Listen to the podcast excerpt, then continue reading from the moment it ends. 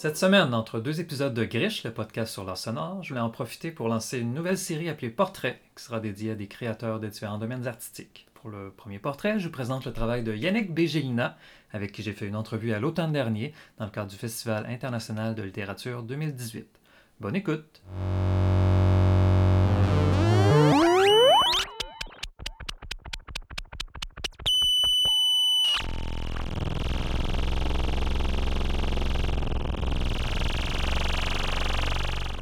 Bonjour, bienvenue au podcast Grish.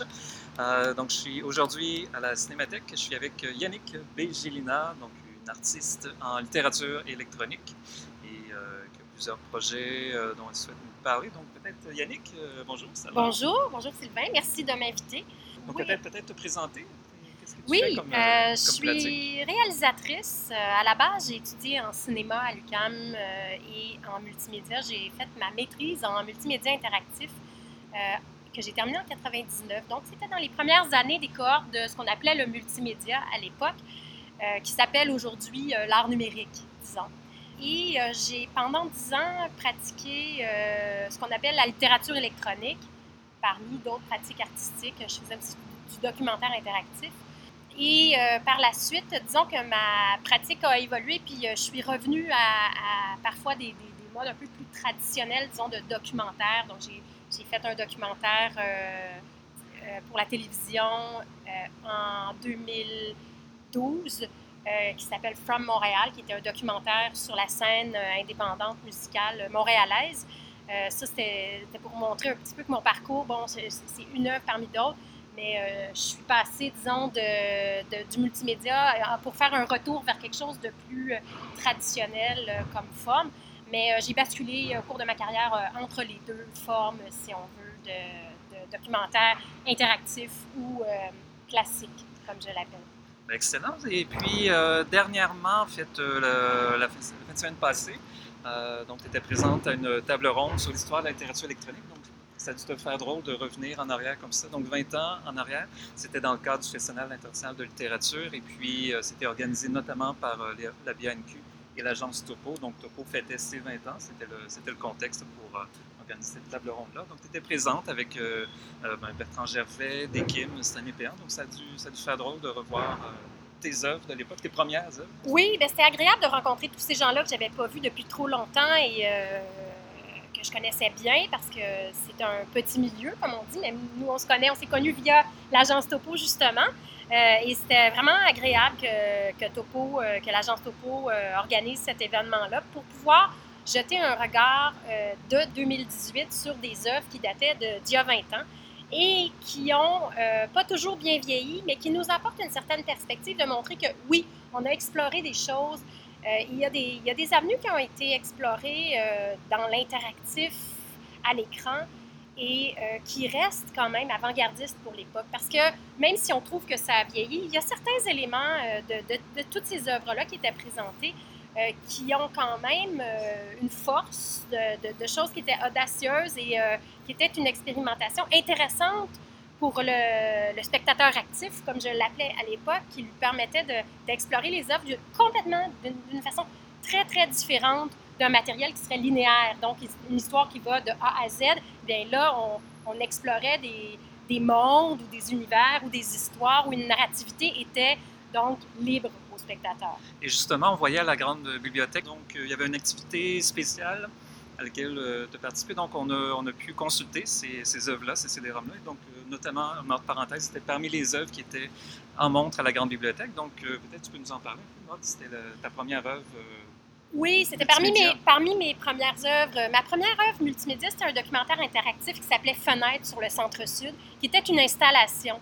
Et euh, après avoir fait cette installation-là, euh, quand j'ai fait Mordre, euh, qui était... En, fait, un livre J'ai fait, j'ai fait d'abord Parenthèse, qui était une installation aussi interactive, qui était donc un cabaret où il y avait une borne interactive qui nous permettait d'entrer dans ces écrans-là où on explorait un journal intime vivant. C'est ce que c'est Parenthèse. Euh, c'est quelque chose qu'on a retrouvé beaucoup au début du web, le journal intime vivant où les gens se livraient, parlaient à, la caméra directement. c'est ce que j'ai exploré. La première forme était donc un cabaret, puis par la suite, à cause de la difficulté de le montrer, le défi de montrer des installations, avec tout ce que ça demande d'installation technique, d'espace, de lieu, ben, j'en ai fait une version pour CD-ROM à l'époque. la belle époque du CD-ROM qui a duré très peu longtemps finalement, mais qui nous permettait tout de même d'avoir une œuvre finie, fermée, si on veut, avec du matériel qui était prisonnier à l'intérieur de notre CD-ROM, de la vidéo, des textes, euh, du son, qui nous permettait de jouer avec cette matière-là et de l'offrir finalement de façon très concrète, très matérielle et très facile aux spectateurs de l'époque qui, tout le monde, avait un lecteur CD-ROM dans son ordinateur. Et là, c'était distribué avec un livre qui était publié, un livre de poésie euh, qui s'appelle Mordre, que j'ai publié chez Planète Rebelle en 2000, avec donc cette adaptation de l'installation en format CD-ROM et qui était avec euh, le livre qui s'appelait donc Mordre et parenthèses. Par contre, ce qu'on voit maintenant, c'est que c'est très, très difficile euh, de pouvoir montrer ces œuvres-là parce que le CD-ROM n'est plus un support qui est reconnu ou accepté ou facilement accessible à moins que vous ayez à la maison un vieux dinosaure d'ordinateur. Alors là, mais, mais quand même, ça reste des explorations qui étaient, encore une fois, on, les a regardées, on a pris le temps de les voir. Euh, tu étais là à la grande bibliothèque quand on a pu explorer ça. Et on voyait que même des jeunes, euh, des, jeunes gens qui n'étaient pas nés au moment où euh, j'ai fait ces CD-ROM-là en, en 2000, trouvais encore cette exploration-là intéressante, de voir par exemple un curseur se transformer en écran vidéo, d'explorer des mots cachés dans l'écran qui nous révélaient euh, différents segments d'un vidéo danse, des, explorations comme ça. Au niveau du contenu, donc, ça doit faire drôle aussi de, de, jeter un coup d'œil 20 ans plus tard et voir que par rapport à l'évolution, par exemple, des réseaux sociaux, euh, donc maintenant, il y a vraiment une obsession par rapport à la personne face à la caméra. Donc, ça doit faire drôle de revoir tes, premières expériences. Euh, oui, tout avant les réseaux sociaux. Oui, tout à fait. C'est un, peu, euh, un peu ironique, euh, mais euh, je ne sais pas si j'avais des antennes à ce moment-là d'explorer ce type d'univers-là. Par ailleurs, au niveau du propos, ce qui était livré, je me souviens d'avoir eu des discussions sur le, contenu en tant que tel, là, si on ne parle pas du côté technologique, mais de ce que j'explorais dans parenthèse, c'était des questionnements qui étaient à la fois universels et euh, intemporel, donc euh, sur la mort, la vie, l'amour. Donc, c'était plus des réflexions de vie qui étaient finalement pas très personnelles. Je me souviens d'avoir donné une conférence euh, en 2002 en Allemagne, parce que je, travaillais en Europe à cette époque-là, à des étudiants qui avaient exploré le CD-ROM, puis ils disaient là, c'est très personnel, vous vous dévoilez, c'est un peu une mise à nu. J'avais dit, ben, est-ce que vous pouvez dire vraiment des choses sur ma vie personnelle en ayant vu ça? Pouvez-vous dire, par exemple, je sais pas, des choses très personnelles comme est-ce que je suis mariée ou pas, quelle est mon orientation sexuelle, euh, euh, qu'est-ce que j'aime, dans quel pays je vis. Il y, a quelque chose d'intemporel et c'était des questionnements très vastes. Donc, euh, ça, c'est plus au niveau du propos. En fait, tu as fait plusieurs autres œuvres par la suite peut-être tu veux nous en parler rapidement, donc peut-être un petit, une petite chronologie de tes... Euh, oui, oui, oui. Bien, après, avoir, fait euh, cette œuvre-là, parenthèse, euh, j'ai, fait des petits tableaux qui étaient plus pour Internet, où j'ai continué d'utiliser la technologie de Director. c'est ce que j'utilisais à l'époque, qui nous permettait beaucoup de flexibilité au niveau de l'intégration des vidéos, du texte, du son, des images. c'était vraiment une, liberté qui était agréable parce que tout n'était pas à programmer. Donc, quelqu'un comme moi, je ne me considère pas comme euh, euh, une programmeur. Je ne suis pas capable de coder nécessairement de A à Z euh, une œuvre comme quelqu'un pourrait le faire maintenant en Java ou je ne sais pas c'est quoi les langages de programmation utilisés? Ça montre à quel point je suis loin de ça. Mais pour moi, c'était possible de m'approprier un langage simple comme Lingo, qui était le langage de Director qui nous permettait de vraiment manipuler et d'avoir une grande flexibilité dans l'interactivité des œuvres. Et à ce moment-là, donc, euh, j'ai pu explorer des choses qui étaient faites dans le Director et c'était agréable après de pouvoir voir que c'était possible de le mettre sur Internet. Donc, la première fois que j'ai fait un CD-ROM, c'était, comme je le disais, en circuit fermé. Donc, ce qui est sur le CD-ROM ne peut pas bouger. Par contre, pour, pouvoir le distribuer, en le mettant sur Internet, j'avais plus besoin de me rendre en personne pour que la personne aille le disque.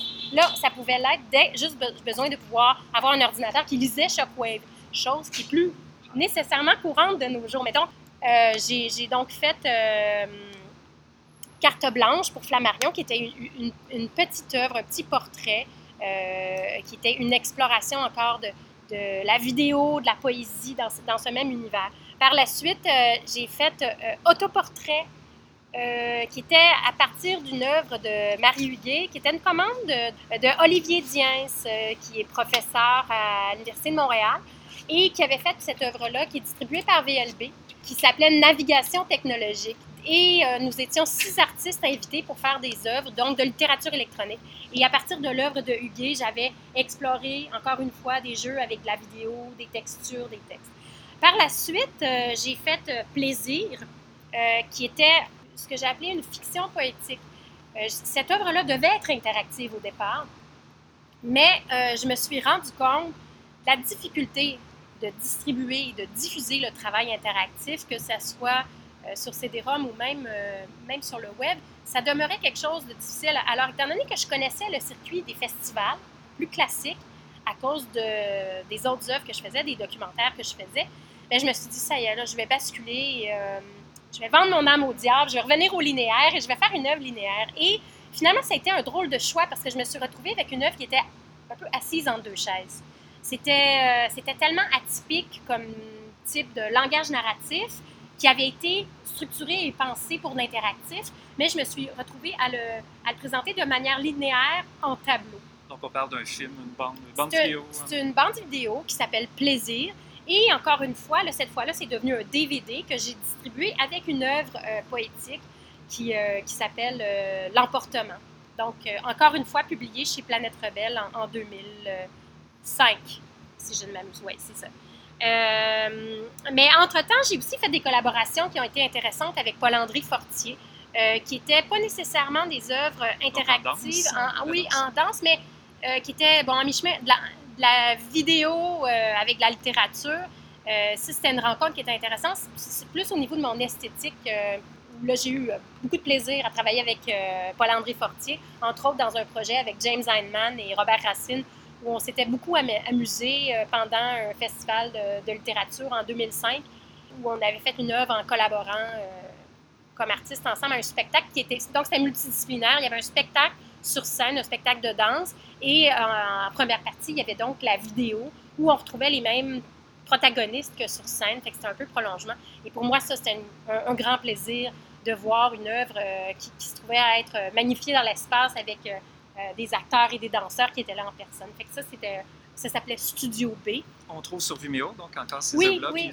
Tout ça, d'ailleurs, c'est via ton site euh, yannickgilna.com, donc je le, mentionne euh, au passage ici. Et puis peut-être, donc, est-ce que tu as des œuvres plus récentes avant de... Bien, après ça, ce qui est arrivé, c'est que, disons, mon énergie ou mon temps, de ce que j'appelle mon temps dédié à la littérature électronique, a un peu dévié, est un petit peu allé dans l'univers des blogs. Donc, on peut dire que pendant dix ans, j'ai fait des œuvres interactives, puis après ça, euh, bon, j'ai continué mon parcours euh, pour faire euh, des, films ou des, vidéos plus classiques, si on veut, mais aussi en écrivant beaucoup sur un blog qui s'appelle Vivre la vie, qui existe encore, mais il n'y a plus le même site d'hébergement qu'auparavant. Malheureusement, on n'y retrouve pas toutes les photos. Mais donc, pendant sept ans à peu près, j'ai blogué très, très fréquemment. Et aux belles heures de gloire des blogs, j'avais jusqu'à 1400 lecteurs par semaine pour des réflexions poétiques, des récits, euh, Est-ce qu'il y avait une grosse communauté de créateurs à Montréal autour de la, communauté du blog? C'est une oui, communauté que je connais moins. Oui, oui. Ah, oui, oui. C'est une, communauté qui était très active et tissée serrée. Comme on dit, on faisait des rencontres mensuelles, euh, ce qu'on appelait le Yule Blog. Ah oui, c'est vrai. Et euh, donc, il y a une communauté de blogueurs qui était très, très active. Puis je pense que c'est ça qui maintenait. on se lisait les uns les autres. il y avait un, beau bouillonnement à ce moment-là, sur, sur divers sujets d'ailleurs. On parle de 2005 à 2010 à peu près. À peu près, oui, c'est ça, les, belles années. Euh, des blogs. Donc, c'est ça mon, mon, énergie. Puis après ça, c'est les réseaux sociaux. Où sont-ils rendus, ces gens-là? Ah, mais euh, on, parle encore de, on, parle encore de, faire quelques rencontres euh, de Yule Blog, mais oui, les gens sont un peu dispersés, leurs pratiques sont ailleurs et voilà. Je pense que c'est ça que ça veut dire. Je pense que je, je devrais m'y remettre parce que euh, au niveau de, de, ce qui était exploré. Il y a des pistes intéressantes, mais je pense que pour moi, à l'époque, puis aujourd'hui, c'est la même chose, c'est la même préoccupation pour tout le monde. On fait des explorations, mais il faut pas que ça soit trop difficile. Il faut, il faut quand même... Euh, soit accessible pour le public. Accessible et que, que ça soit organique. Donc, euh, que ça soit pas... Euh, que, que, ça coule. Parce que, je, je le disais à la grande bibliothèque, en bout de ligne, là, les spectateurs ou les spectateurs actifs, les gens qui sont derrière leur écran, ce qu'ils veulent, c'est se faire raconter une bonne histoire ou vivre une expérience enrichissante, intéressante, déstabilisante, mais ils veulent être touchés, se faire raconter des choses. Ça, ça n'a pas changé depuis les hommes des cavernes depuis les grottes de Lascaux, depuis les premiers graffitis jusqu'à maintenant. Je pense qu'on en vient à ça euh, quand on a eu le, débat. Euh, Dekim disait oui, mais des fois c'est laborieux, des fois on se demande pourquoi on insiste pour utiliser la technologie. Effectivement, je pense que euh, on est dans une phase, même si ça fait 20 ans, même si ça fait 20, 30 ans peut-être, qu'on explore ces avenues-là puis qu'on considère que euh, c'est plus nouveau. Hein, on dit, ah, ça fait 20 C'est très, très, très nouveau si on le compare au cinéma, si on le compare à la peinture ou à la photographie. Euh, c'est des formes d'art ou à la sculpture, je veux dire, c'est des formes d'art qui existent depuis des centaines d'années ou des centaines et des centaines d'années. Donc, il faut se laisser du temps pour que ça devienne tant chez le, spectateur qui reçoit ces œuvres-là que pour les, artistes qui explorent les possibilités euh, de cet art-là. Il faut se donner du temps pour atteindre une certaine maturité des œuvres. On n'y est pas encore. C'est certain que dans l'univers du jeu, vidéo, euh, qui est une industrie euh, impressionnante, plus, plus, plus importante même que celle du cinéma actuellement, il y a des choses qui s'explorent, il y a des choses qui s'expérimentent et on peut y trouver aussi de la beauté. Mais pour avoir cherché récemment des jeux vidéo euh, vraiment où on, retrouve euh, de l'art, de la poésie, de la grande beauté, envoyez-moi des liens si C'est vrai que ça reste à la marge. Ça reste marginal et euh, je suis assoiffée de découvrir des œuvres comme ça. si vous en connaissez, si toi t'en connais, j'aimerais beaucoup les, les découvrir. Super, c'est super intéressant. Donc, on va conclure sur le fait que tu as des nouveaux projets aussi en ce moment? Donc, tu peux nous en parler oui, un peu. Oui, bien, en fait, c'est, on, en est. Euh, en développement. En développement. On est en développement, mais euh, j'aimerais faire un projet d'installation sonore autour du Jardin Notman. Le Jardin Notman, qui est un, espace à Montréal qui était menacé d'être détruit, qui est un jardin, mais en fait, c'est plus un mini boisé, là. C'est avec des arbres centenaires à Montréal en plein centre-ville. C'est un endroit très riche au niveau du patrimoine, au niveau écologique, mais au niveau historique aussi. Donc, euh, il y a quelque chose à raconter autour de cet espace. centre-ville, excuse-moi, donc centre-ville de Sherbrooke et euh, Saint-Laurent. Sherbrooke, Saint-Laurent, en fait, c'est Milton et Clark, très exactement. C'est derrière la maison historique Notman, qui est maintenant la maison du Web. Et cet endroit-là, euh, on a réussi à le sauver pendant un an. en fait, les, gens qui militaient, les citadins riverains qui étaient tout près de cet espace-là ont milité pendant des années, depuis 2003, pour sauver l'espace. Je me suis joint à la lutte il y a deux ans et l'année, ben, en, février, on nous a annoncé que l'espace était sauvé, qu'on allait le transformer en parc. Donc, on a, on a évité que tous ces arbres magnifiques soient rasés pour être transformés en condos. Et je me dis, il y a une histoire à raconter avec cet espace-là. Et j'ai décidé de le faire euh, par, euh, une installation sonore parce que je me dis, on est déjà tellement assommé d'images dans notre société. On, on, est vraiment assailli. Et aussi, les gens sont toujours le nez collé dans leur téléphone. Alors, je pense qu'il faut amener les gens à lever les yeux et à regarder la, la beauté qui les entoure. Écouter, entendre aussi dans le contexte du... Cette, cette, cette, euh, ce lieu-là, qui est une forêt en ville, qui est tout à fait magnifique. Alors, euh, à l'heure des changements climatiques, ça peut être juste à propos de dire euh, on va faire moins de moins d'images, moins, moins d'accumulation et une sensibilité à ce qui se passe euh, par l'audio.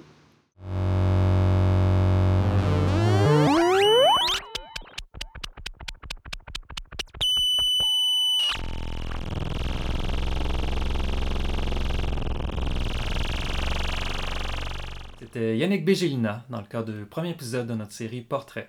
Pour plus d'informations, consultez le site griche.org. À bientôt!